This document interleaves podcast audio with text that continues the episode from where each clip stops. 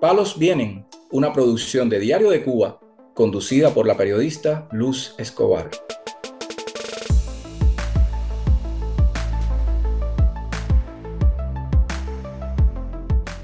Hola a todos, soy Luz Escobar y hoy Palos Vienen, el podcast de derechos humanos de Diario de Cuba, está transmitiendo en vivo a través de este space. Un saludo a todos los que nos escuchan. Eh, vamos a comenzar primero en lo que se suman nuestros invitados. Vamos a iniciar haciendo un, resumen de las noticias que hemos tratado esta semana en el podcast. Yo comencé desde el lunes eh, en Palos Vienen y ya son cuatro emisiones de, programas en los que hemos tratado varios temas. Por ejemplo, la situación del preso político del 11J, eh, Juan Enrique Pérez, que actualmente está en huelga de hambre. También el tema de la presa política del 11J, que está embarazada, Lindani Rodríguez, y que su madre ha denunciado que está en riesgo porque la seguridad del Estado la, está obligando a abortar y tiene serios problemas de salud, mala alimentación. Las denuncias han sido, han sido graves ¿no? sobre esta presa política. Además, nos hicimos eco de una denuncia que pide ayuda para una niña cubana que está en peligro. Ella necesita un trasplante de hígado con urgencia. Y bueno, en los hospitales de Cuba sabemos la situación que hay, que es crítica, y no la pueden eh, operar y tampoco hay tratamiento para ella. Entonces se ha movilizado la sociedad civil para encontrar ayuda para esta niña y buscarle una solución a este problema. Este fue uno de los temas eh, que tocamos esta semana. Igual nos hicimos eco de una denuncia de Cubalex que advirtió sobre el caso del activista Adrián Curunó, que bueno, fue víctima de una detención arbitraria y hoy cumple prisión eh, sin, sin, el debido proceso, sin que se haya cumplido el, el, debido proceso. En un caso similar está el preso político Yasmani González, que todavía sin juicio está encarcelado y supimos a través de su esposa que, que tiene serios problemas de salud y bueno, como, como ya hemos denunciado en este podcast y en Diario de Cuba, en las cárceles cubanas no hay medicamentos y tampoco hay eh, atención médica adecuada para, para, los presos. Una de las noticias más importantes para, para la prensa cubana esta semana ha sido que el Comité para la Protección de Periodistas ha incluido a Cuba, Guatemala y Nicaragua como los únicos países en América Latina con periodistas presos. Esto es importante porque es una situación de la que hay que hacerse eco para encontrar no solamente apoyo y solidaridad, sino también eh, eh, en espacios, en los foros internacionales donde se reconozca la criminalización del ejercicio periodístico en Cuba. Y en especial, ellos señalaron el caso del periodista encarcelado en Cuba, Yuri Valle Roque, que va para tres años presos. El eh, Diario de Cuba habló con su esposa ayer y nos estuvo actualizando de su situación a través de una visita, o sea, a raíz, perdón, de una visita que, que le hizo a la cárcel. Y bueno, nada, fue horrible porque primero intentaron impedir que lo viera y, y, después cuando lo vio dice que está muy delgado, que está enfermo todavía, eh, no, no lo dejan eh, eh, tener acceso a los medicamentos que necesita, en fin, un desastre. Entonces ella, después de protestar ahí a, a viva voz, la, la, dejaron ver a Yuri y, y nada, pudo finalmente tener su visita, pero igual denunció que fue muy corta, que fue muy breve y que, y que lo vio muy, muy mal, en, mal estado de salud. Esta semana también, bueno, las Damas de Blanco llevan muchísimos años eh, haciendo una dura labor por la libertad de los presos políticos en Cuba y cada domingo salen a las calles a manifestar su deseo de libertad para los presos políticos y bueno, siempre son reprimidas. Entonces, además de eso, han denunciado eh, específicamente esta semana han puesto el ojo sobre la violación reiterada contra ellas en cuanto al tema de la libertad religiosa. ¿Por qué? Porque no, no las dejan llegar a las iglesias en muchos casos. Entonces, eh, Berta Soler denunció esto en, en, particular y bueno, nada, ha sido una de las noticias que hemos tocado en, en nuestro podcast esta semana. También tenemos aquí eh, una denuncia que hizo eh, Cubalex que, es importante también porque responde a una pregunta que, muchos cubanos nos hacemos, ¿no? O sea, eh, ¿puede un cubano ser vigilado o impedido de salir de su casa sin tener una medida cautelar? Es una de las noticias que más reportamos en la prensa, en la, prensa independiente, perdón, y, y siempre queda ese, ese mal sabor, ¿no? De que esas personas nunca presentan una orden, nunca presentan un documento, en muchísimos casos ni siquiera se presentan como agentes de la seguridad del Estado y sin embargo violan un derecho eh, que es el derecho a la libre circulación de los ciudadanos cubanos. ¿no? Entonces Cubalex se hace, se hace eco de, de esto y responde a la pregunta eh, muy claramente con, con, muchísimos argumentos y la opinión de un especialista de, de Cubalex. Y vamos a lo que nos toca hoy. Eh, hoy vamos a hablar sobre una noticia que fue lo que arrancamos, con lo que arrancamos la semana, ¿no? que fue la petición de una ley de amnistía para, para los presos políticos y que hicieron los familiares eh, eh, cubanos, o sea, los familiares de estos presos políticos. Y, y bueno, nada, tenemos a, a Yaxis Cires. Aquí, Yaxis, ¿tú nos escuchas? Sí, perfectamente, sí. Perfecto, gracias, Yaxis.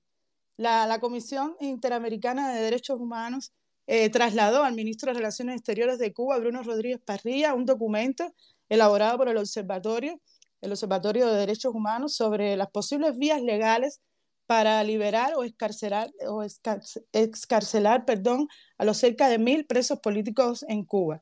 Y Yaxis, eh, que ha formado parte de este trabajo, que eh, yo creo que además ha sido muy importante la, la comunicación que él ha mantenido con, con los presos políticos en Cuba, eh, nos viene a hablar sobre esto. Yaxis, yo creo que es notable la, la, falta de voluntad política del régimen para liberar a los presos y a los manifestantes, de manera general a los, a los presos políticos en Cuba. Entonces me gustaría preguntarte qué, qué pretende el observatorio con esta acción y qué objetivos visualiza a corto plazo y a largo plazo.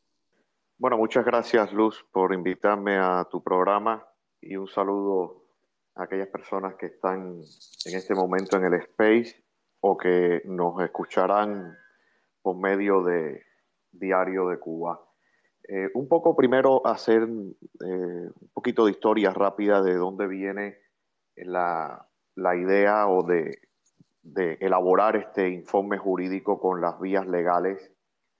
Nosotros en nuestro trabajo principalmente internacional cada vez que nos reuníamos con algún funcionario o diplomático extranjero, en especial con gente que, tiene una vía de comunicación con el régimen cubano, eh, habían dos constantes, dos elementos que siempre nos decían. Uno, que el énfasis del régimen cubano en lo que ha sido siempre su propaganda de que estas personas son delincuentes comunes, eh, mercenarios, etcétera, lo, cual evidentemente es una campaña injusta de desprestigio y bueno, todo eso siempre eh, lo hemos rebatido como, como, como debe ser. Y pero, pero también presentaba otro elemento que era eh, de tipo legal. Es decir, que el régimen cubano eh, siempre, punto y seguido de, desprestigio, acudía a eh, presentar elementos legales que son eh, eh, procesos legales o que estaban en marcha o que y, que bueno que cuando se le pedía determinadas soluciones que, lo, que, los liberaran, que, se tuvieran en cuenta determinados casos humanitarios, por ejemplo, como que no eran muy concretos y, y daban muchas vueltas incluso dando a entender que no existían determinadas vías legales para, para solucionar determinados problemas. De hecho, de hecho, en enero del, 2000, del 2023 eh, trascendió una, una noticia de que los embajadores de la Unión Europea se habían reunido con el ministro de, de Justicia y él había negado que existiera la posibilidad legal de una amnistía. Fíjense que no nos referimos a la o, o, no se refirió a la posibilidad política, sino a la posibilidad legal de una amnistía, lo cual nosotros sabemos que eso no es así, que, que, que en ese caso mintió. Los embajadores, claro, en esa reunión iban preparados, que fue en el 2023, iban preparados, incluso le hablaron, bueno, pero ustedes tienen también el indulto y ustedes tienen esta vía. Entonces, Eh, por eso fue que nosotros elaboramos este instrumento, este documento, que mm, si bien reconocemos que no hay voluntad política del régimen para liberarlos, porque ellos tienen todo el control político, ellos podrían liberarlos mañana mismo. Exactamente. ¿sí? Exacto, pero nosotros, nosotros y también los familiares, que son los primeros que han agotado todos los recursos y las vías internas eh, dentro de Cuba, eh, creemos que hay que poner también sobre la mesa que incluso en la poco garantista legislación cubana existen vías para que ellos mañana mismo los, los liberen o los escarcelen. Y por ahí es que viene la idea de este documento que eh, ha sido, eh, se hizo en el 2022, se ha actualizado, eh, se ha, ha, puesto sobre la mesa, y esto es bueno que lo sepan quienes nos están oyendo, se ha puesto sobre la mesa en diferentes reuniones de, de diplomáticos y de funcionarios extranjeros con el régimen, e incluso se le ha trasladado a, a, gobiernos extranjeros que han mediado o han exigido liberación de determinados presos, como fue el caso de Mario Josué eh, Prieto, eh, Ricardo, que era un joven cubano español, eh, muy enfermo, muy enfermo, y que nosotros estuvimos, eh, exigimos eh, al gobierno español una mediación y nosotros aportamos también insumos como, como este. Perfecto. Esta carta se entregó como una petición eh, de amnistía y es una de las vías legales que, propone el Observatorio YAXI. ¿Cuál crees que sea el principal obstáculo para que esta petición logre, logre su objetivo? Sí, bueno, esta, esta carta que se ha presentado o esta solicitud ha sido una iniciativa de, específicamente de los familiares. Desde luego es una de las, de las vías que nosotros recordamos que existen en, en, las leyes cubanas y que es precisamente la amnistía. Además está el indulto, está la licencia extrapenal, que por ejemplo fue la que aplicaron en el 2003 cuando la salida de, de la escarcelación de los prisioneros de la primavera negra. Eh, bueno, no, no, perdón, no fue en el 2003, fue en el de 2000, a, a, partir del 2007 o do, 2010. Sí, cuando empezaron la, los, las conversaciones. Sí, las escarcelaciones. Mm. Pero fue, fue a estos prisioneros de, de, la, prima, de la primavera negra. Entonces los familiares eh, han presentado esta, esta solicitud de, de, amnistía y han abierto a una recogida de firmas eh, por parte de, ciudadanos cubanos, ya sea residentes en la isla o no. Yo, en, en este tipo de, de iniciativas, yo creo que, claro, mientras más se ajuste a, a, en este caso a la parte más técnica, eh, yo creo que, es mejor. Por ejemplo, mientras más se recoge el número de firmas. Eh, eh, recuerdo que en, en, el caso del proyecto Varela, uh -huh. no solo se recogieron las 10.000, sino que lo, lo superamos, sí. incluso a lo, a lo que establecía la propia Constitución. Yo creo que eso es bueno. Ahora, Ahora, yo creo que también en este caso eh, hay un factor eh, eh, político, hay un factor de, de, de, agenda pública y que ya eso está ahí. Es decir, que, que lo que han hecho lo, los padres, los familiares, es volver a llamar la atención de que hay este problema y de que, y de que el régimen tiene eh, la obligación de, de, liberar a estas personas. Por tanto, yo no solamente lo veo desde uh -huh. la perspectiva técnico o jurídica sí. o numérica, sino de que ya esto es, es, es como un clamor y, y, y yo creo que, que, eso está ahí. Me sorprende o, o me sorprendería si eh, un, un país con 11 millones de habitantes, entre ellos 2 millones de exiliados, no hubiera una mayor movilización y solidaridad con, iniciativa, con iniciativas como esta. Pero bueno, eh, eh, las cosas van a su ritmo. Sí, sobre todo cuando vemos que, por ejemplo, esta, esta petición la han firmado familiares de, de prestigiosos presos políticos cubanos que, que, han dedicado buena parte de su vida a la, a la, lucha por la libertad de Cuba y a la defensa de los derechos, de los derechos humanos. Por ejemplo, Exacto. Te quería mencionar antes de que sigas, mira, está el caso de la familia de, de Félix Navarro, eh, la familia de Luis Manuel Otero Alcántara, de Michael Obsobo, la mamá de Luis Robles firmó la, firmó la carta, familiares de las hermanas Garrido, el esposo de Lisandra Góngora, eh, Marta Perdomo también, la madre de los hermanos Perdomo, el padre de, estos hermanos también firmó, la esposa del periodista eh, preso Lázaro Yuri Valle Roca, eh, Fonseca también, eh, Aileen Sardiñas, la hermana de Rolando Sardiñas, conocido como, como el Coca, y bueno, Wilber Aguilar, que fue el que llevó la carta a la asamblea. Yo creo que, que es un grupo importante y que merecen todo el apoyo.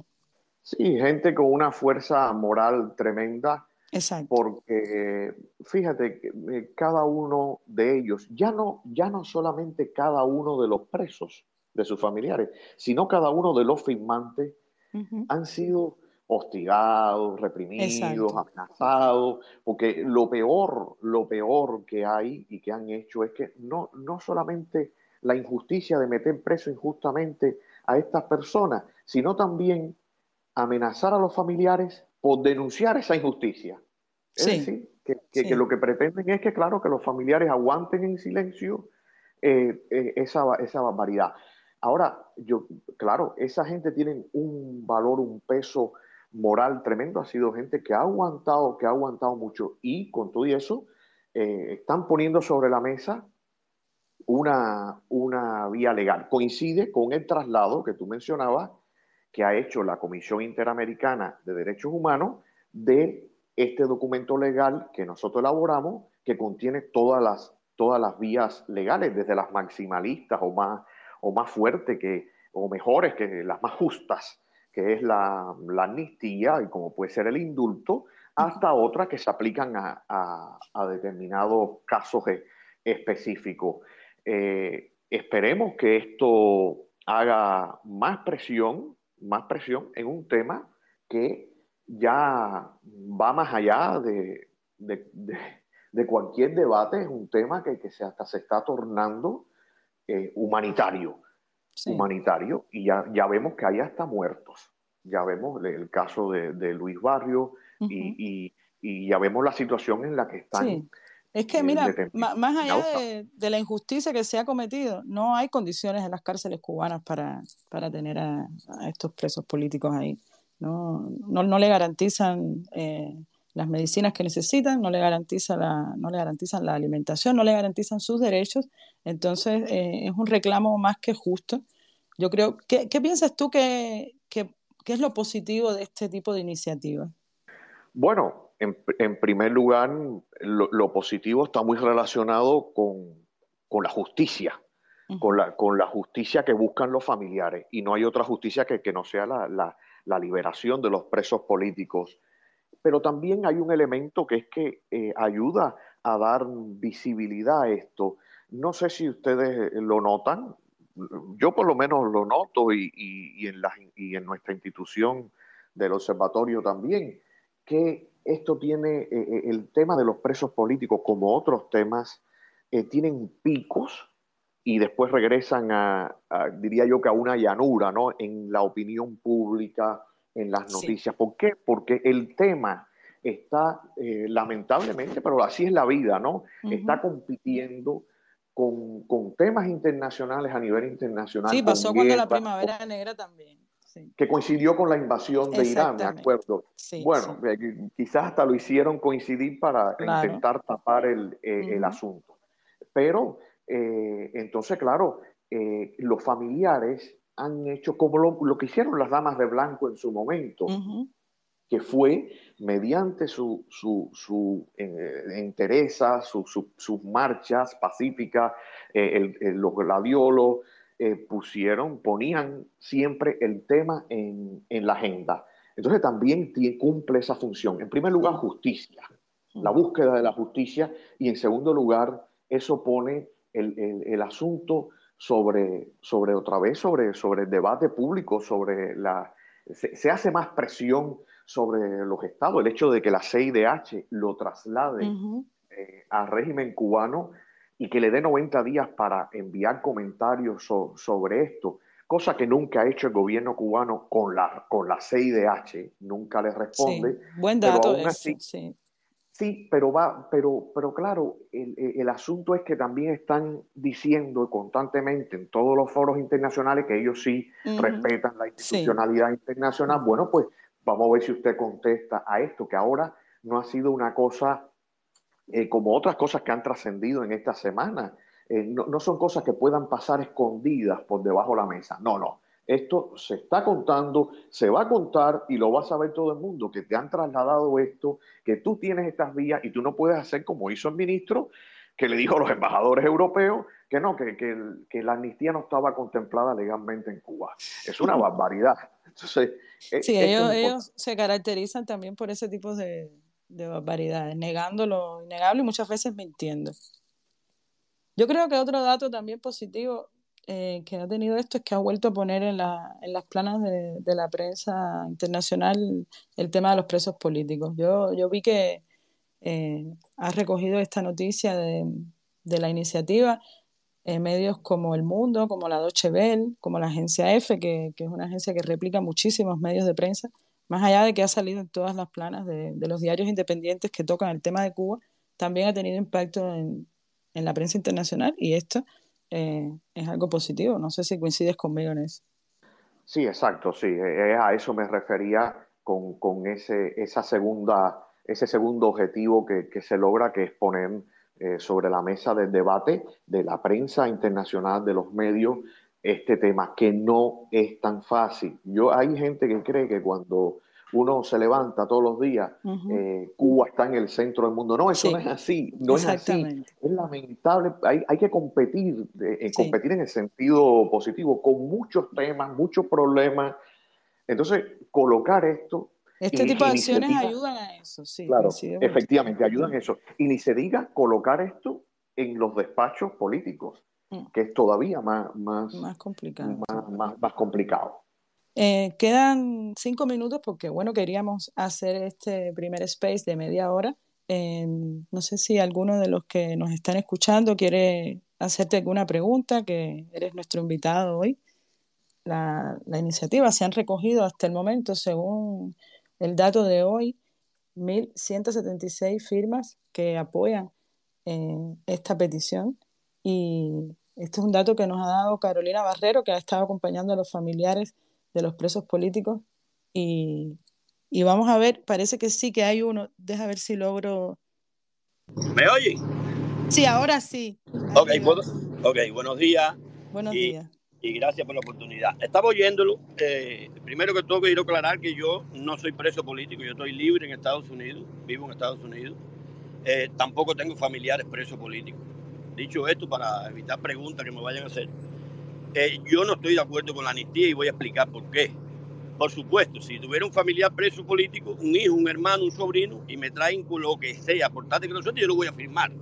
Ahora bien, mi punto es que la dictadura tiene que soltar a, a, los muchachos y a todos los presos políticos porque ellos no han cometido delito. Dar una amnistía es un perdón a alguien que cometió un delito y ellos no han cometido delito. El delito lo cometió la dictadura en encerrar, es un secuestro a muchachos por exigir sus derechos, que es el derecho a la protesta es algo que está en los derechos humanos y por eso los meten presos. El, caso de Luis Robles, por un cartel, eh, le echaron seis años. Entonces, eh, yo, mi punto es que la dictadura lo tiene que soltar y está buscando la forma de verse ellos como que le dan un perdón. Y entonces, yo creo que las organizaciones que se presten para esto, nacional e internacionalmente, teniendo el poder de hacer el reclamo como hay que hacerlo, es exigir su derecho porque ellos no han cometido delitos eh, y se prestan para seguirle el juego a la dictadura, lo que están haciendo es seguirle el juego a la dictadura para lavarle la cara. Es, así, ellos, son, ellos son inocentes, ellos son inocentes. Ya, ya existe, me gustaría que sobre eso tú aclararas la diferencia que hay entre una amnistía, un indulto, porque sobre eso es verdad que hay, que hay muchas dudas. ¿Qué, qué significa una amnistía? si nos puedes comentar sobre esto. Bueno, una amnistía lo que, lo que implica, una amnistía que es de las diferentes vías legales que tiene el régimen, no, no, no nosotros, no son nuestras leyes, no son las leyes de, de una Cuba democrática, que es la que queremos. Entonces, la, la, la amnistía lo que, lo que implica es, es, bueno, podría verse como un perdón, como dice EM creo que era, o, sí, sí. pero, pero en realidad la, amnistía lo que implica es, prácticamente como que no hubo delito. Reconocer que, no, hubo delito, es la diferencia que, hay con el indulto, yo creo, ya. claro, el, el, indulto es prácticamente como un, un perdón. Ahora, ahora, yo, yo creo que yo coincido en una parte con lo que dice EM. Yo creo que todos coincidimos. Esas personas no cometieron delito. Esas personas deberían estar no escarceladas, sino libres. Libres. Bueno, como todo el pueblo cubano también. No debería existir dictadura ni, ni régimen totalitario. Pero también, también veo la otra parte que el mismo EM mencionó al inicio y dijo, si yo fuera familiar, yo quizás estuviera o estaría firmando eso, o quizás hasta otra cosa. Entonces, yo creo que en esto, eh, y lo, digo con mucho, con mucho cuidado, no voy a entrar en lo otro que dice que, que al final, vamos, que las organizaciones tal, bueno, en fin, eso yo no, no voy a entrar porque todo, todo el que conoce el trabajo de las organizaciones podrá estar más, de las de derechos humanos, podrán estar más o menos de acuerdo o no, pero eh, no, no, es muy difícil asegurar eso que, dice. Ahora, yo sí creo que no se puede eh, ir eh, por ahí exigiendo sacrificios, exigiendo determinadas cuestiones cuando el que pone el pellejo es el otro. Yo creo que, hay gente que, que, está ya en una dimensión que es humanitaria humanitaria, tanto de gente de, dentro de la cárcel, presos como gente, como familiares. Y los familiares son los que han firmado esta petición. Por tanto, yo creo que lo que toca, libremente siempre, porque aquí para imponer está la dictadura totalitaria, pero lo que toca es apoyar eh, eh, moralmente o de cualquier forma familiares, a, esto, a estos familiares, a estos familiares, sí, sí. Y lo digo con total respeto y todo el mundo me conoce y sabe lo, cómo lo veo. Hola, mm. Hola, buenos días. Bueno, Yalsi, un abrazo. Sabes que, que te, tengo, te tengo mucho aprecio a nivel, a nivel personal. Independientemente que luego a nivel ideológico tengamos su, su discrepancia y tal, pero a nivel personal te tengo gran, gran aprecio y reconocimiento por, por tu trabajo.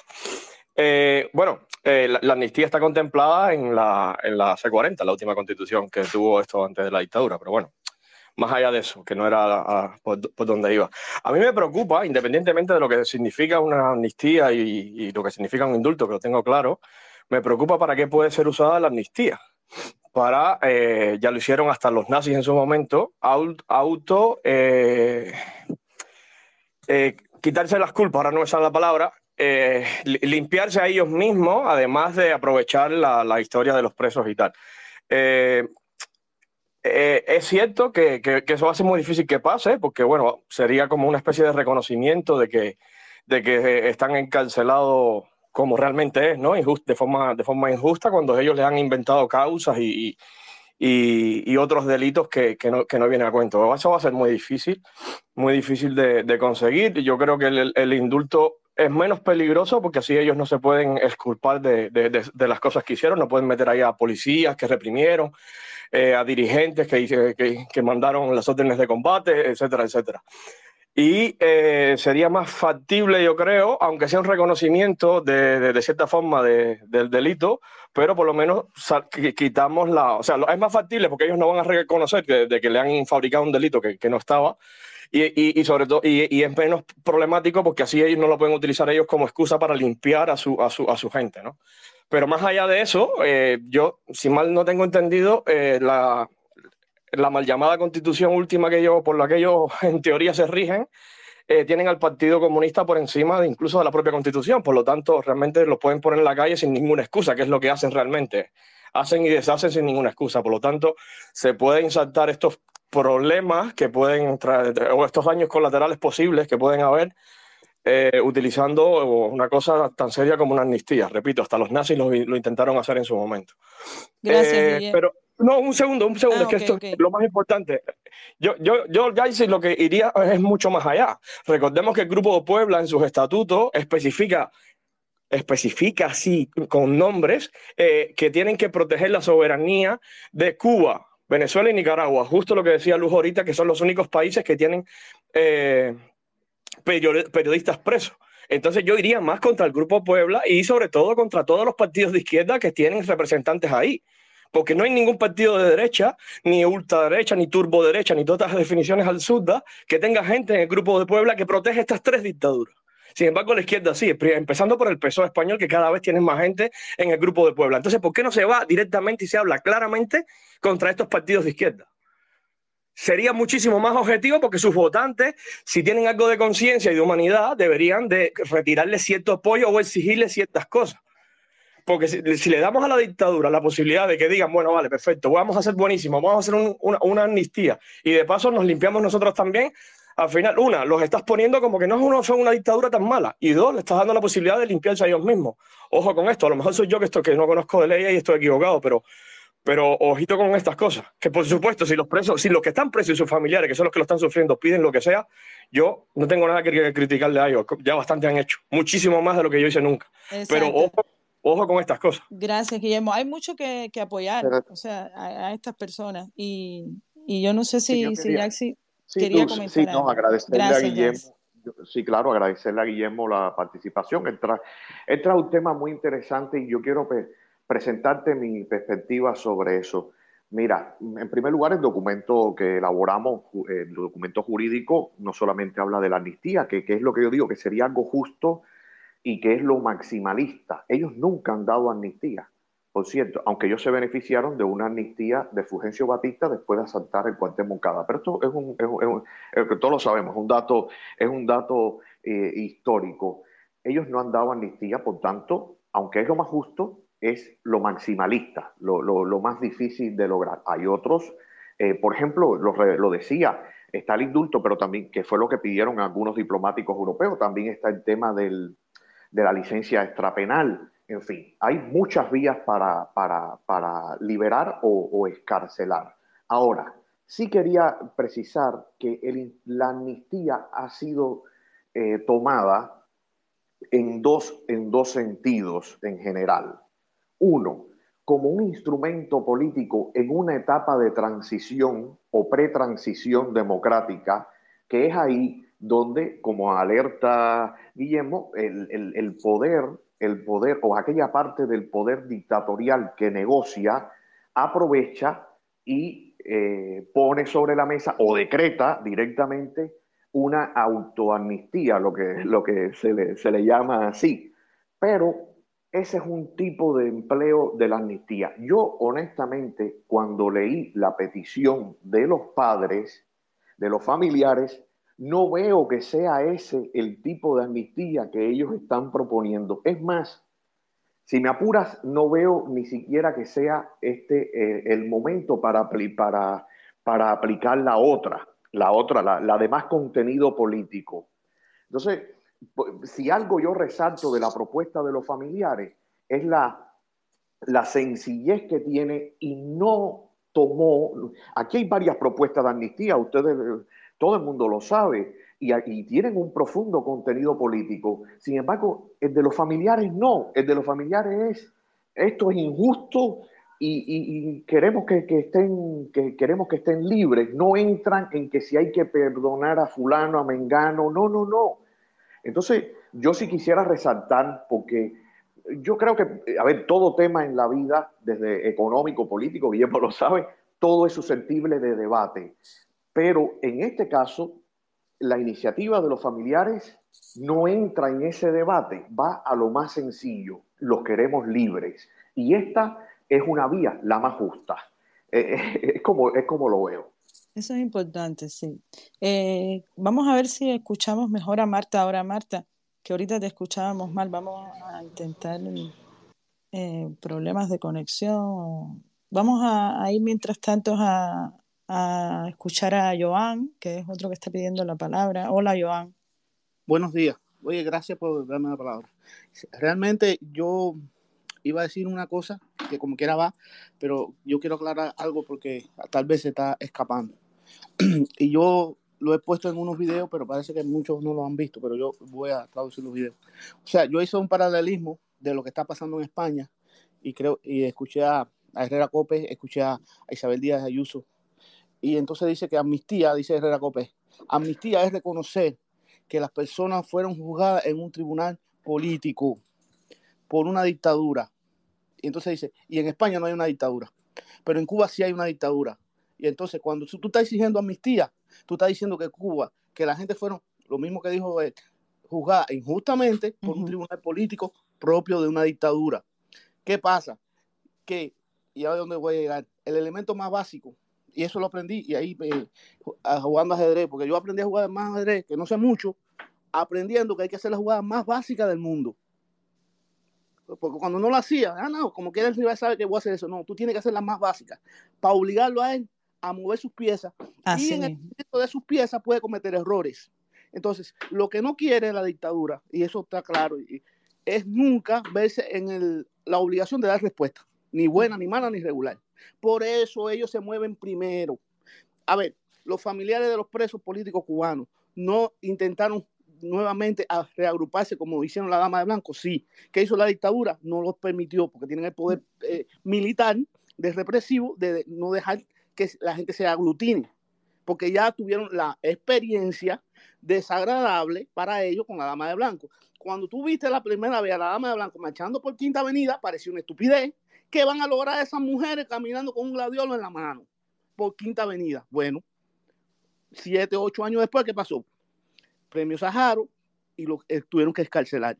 Entonces, cada vez que se hace una cosa, una iniciativa, eso es lo que más me duele, una iniciativa contra la dictadura, nosotros mismos, del mismo bando que estamos contra la dictadura, decimos, no, eso no sirve, no vamos a hacer esto, no vamos, no vamos a hacer aquello. Caballero, hay que ir moviendo piezas, hay que ir echando para adelante. Si nos equivocamos, rectificamos. Pero hay que echar para adelante, no puede estar tú mismo atacándote, porque yo estoy seguro que dentro de las tropas mismas nuestras, ya la dictadura tiene gente que cualquier cosa que salga, que no le conviene, salen primero gritando, ah, esto no lo vamos a hacer, esto es de izquierdoso, esto es de no sé qué, esa es la estrategia de ellos, pero que son muy básicos y a veces nosotros estamos también muy básicos. Tenemos que, entonces, los familiares se están moviendo, hay que apoyarlo, hay que acompañarlo, por favor. Y después vendrá y si fracasa esto, intentaremos otra cosa y otra cosa, porque en definitiva lo que tienen el poder por 65 años reprimen, meten presos, torturan y matan son la dictadura. Entonces nosotros no podemos quedar con las manos cruzadas a decir, no, no vamos a hacer nada, porque en definitiva ellos no respetan ni su propia ley. Eso yo lo sé, eso lo sé yo desde hace años, pero bueno, hay que ir moviéndonos, tenemos que ir moviéndonos y obligarlo a ellos a que muevan ficha, porque ellos lo que no quieren es llegar a la ONU, ni a la, comunidad europea, a ningún lugar que le estén preguntando por cosas que les son incómodas. Tienes Gracias, que obligar, Joan. Y gracias, discúlpame. Gracias, Joan. No, muchas gracias. Yo coincido contigo. Se trata de no solamente de mover fichas, sino de moverse en el terreno democrático, porque ellos están muy acostumbrados a moverse en el terreno de la confrontación, donde tienen además una larga experiencia, eh, no así en el terreno democrático, donde solamente saben hacer disparates. Ya, si tú querías comentar algo sobre lo que ha dicho Joan. No, yo, yo tuve un problema técnico y nada, pero pero nada, lo que reitero es que en este caso es una petición, en el caso de los familiares, es una petición muy sencilla, es una de las vías de las tantas que hay para exigir la, liberación o la escarcelación y, yo creo que lo que toca desde la libertad de cada uno, desde luego, es apoyar moralmente esta iniciativa. Ok. Eh, Vamos a ver si escuchamos a Esteban, que estaba pidiendo la palabra. Nos van quedando pocos minutos, pero a ver si Marta también puede hablar de nuevo, eh, porque se escuchaba muy mal. Vamos a, esperar. Eh, hola Esteban, eh, ¿cómo estás? Un saludo. Buenos días, Luz, buenos días, buenos días. ¿Se me oye ahí? ¿Se me oye bien? Sí, te escuchamos. Ok, voy a hacer rapidito para que pueda pasar a otra persona. Miren, eh, yo, yo cuando estuve viendo el documento, primero me asaltó la ira, viste, el odio que tengo por los comunistas, todas esas pilas de sentimientos que tenemos todos guardados por dentro y queremos lanzar contra eso, contra ellos. Pero después en la tranquilidad pensé bien en la posición de los familiares, porque muchas veces hablamos de los presos, los familiares, familiares de los presos políticos. ¿Qué están pasando esos familiares? ¿Cuál es el dolor que tienen? Cuando están haciendo esto, mis hermanos, para mí es porque es la esperanza que tienen, lo están viendo por ahí, ven ahí la posibilidad de ver a sus seres queridos libres, porque merecen estar libres. Y entonces es cuando digo, caballero, cuando yo estaba en Cuba preso, yo añoraba la libertad, añoraba mi libertad, como mismo la añoran todos los que están ahora, los mil y mil, más de mil presos políticos están en la isla. Entonces, si viene de la mano de esto, si viene de la mano de esto, pues bienvenido sea, no creo que sería injusto atacarlo, creo que sería injusto eh, troncharle el camino a algo que puede ser y, y, y, llamo, y llamo un minuto a ponernos en el corazón y en los zapatos de los familiares de los presos políticos. Señores, por lo que pasa cada mujer de preso, eso cada vez que una visita, lo que pasa una madre de un preso, los hijos separados, todos sabemos que es el culpable de la dictadura, todos sabemos que eso no es nada, pero esos jóvenes merecen ser libres. Y creo que la, la pregunta sería, ¿ellos están de acuerdo? Y si están de acuerdo, pues nada, vamos, yo marcharé junto con ellos, si están de acuerdo con, eso, Esteban.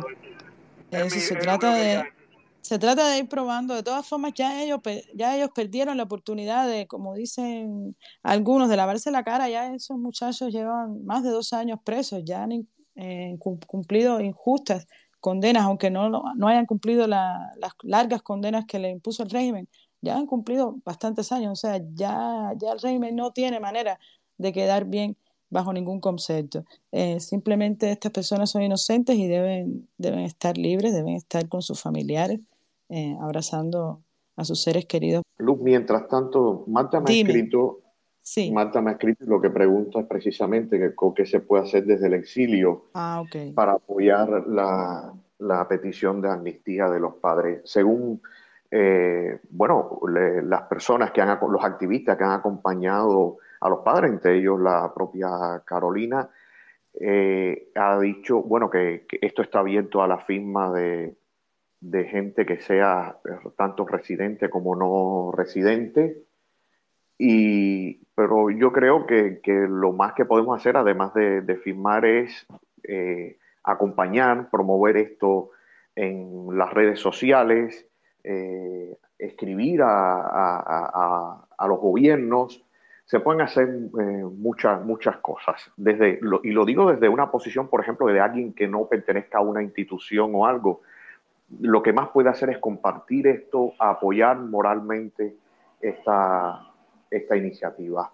Exacto, yo, yo coincido contigo. Aquí vamos a estar dejando los links de los podcasts de, esta semana. Vamos a estar dejando algunas noticias relacionadas de los temas que hemos tratado eh, de lunes a jueves. Y también vamos a dejar el link de esta petición donde todos los que quieran eh, sumarse eh, pueden hacerlo dejando, dejando su firma. yo creo que, que, tenemos que ir cerrando ya. Muchísimas gracias a Jaxi Cires. Muchísimas gracias a todos, todos los que nos han escuchado y a todos los que participaron también. El viernes que viene estaremos haciendo lo mismo aquí en vivo. Y nada, hablar de derechos humanos en Cuba puede ser una mala palabra. Pero la semana que viene volvemos con otras noticias. Esto es Palos Vienen, el podcast de derechos humanos de Diario de Cuba. Pueden escucharnos también en DDC Radio, Spotify, Google Podcast, Apple Podcast, SoundCloud y Telegram. Muchísimas gracias. Palos Vienen, una producción de Diario de Cuba, conducida por la periodista Luz Escobar.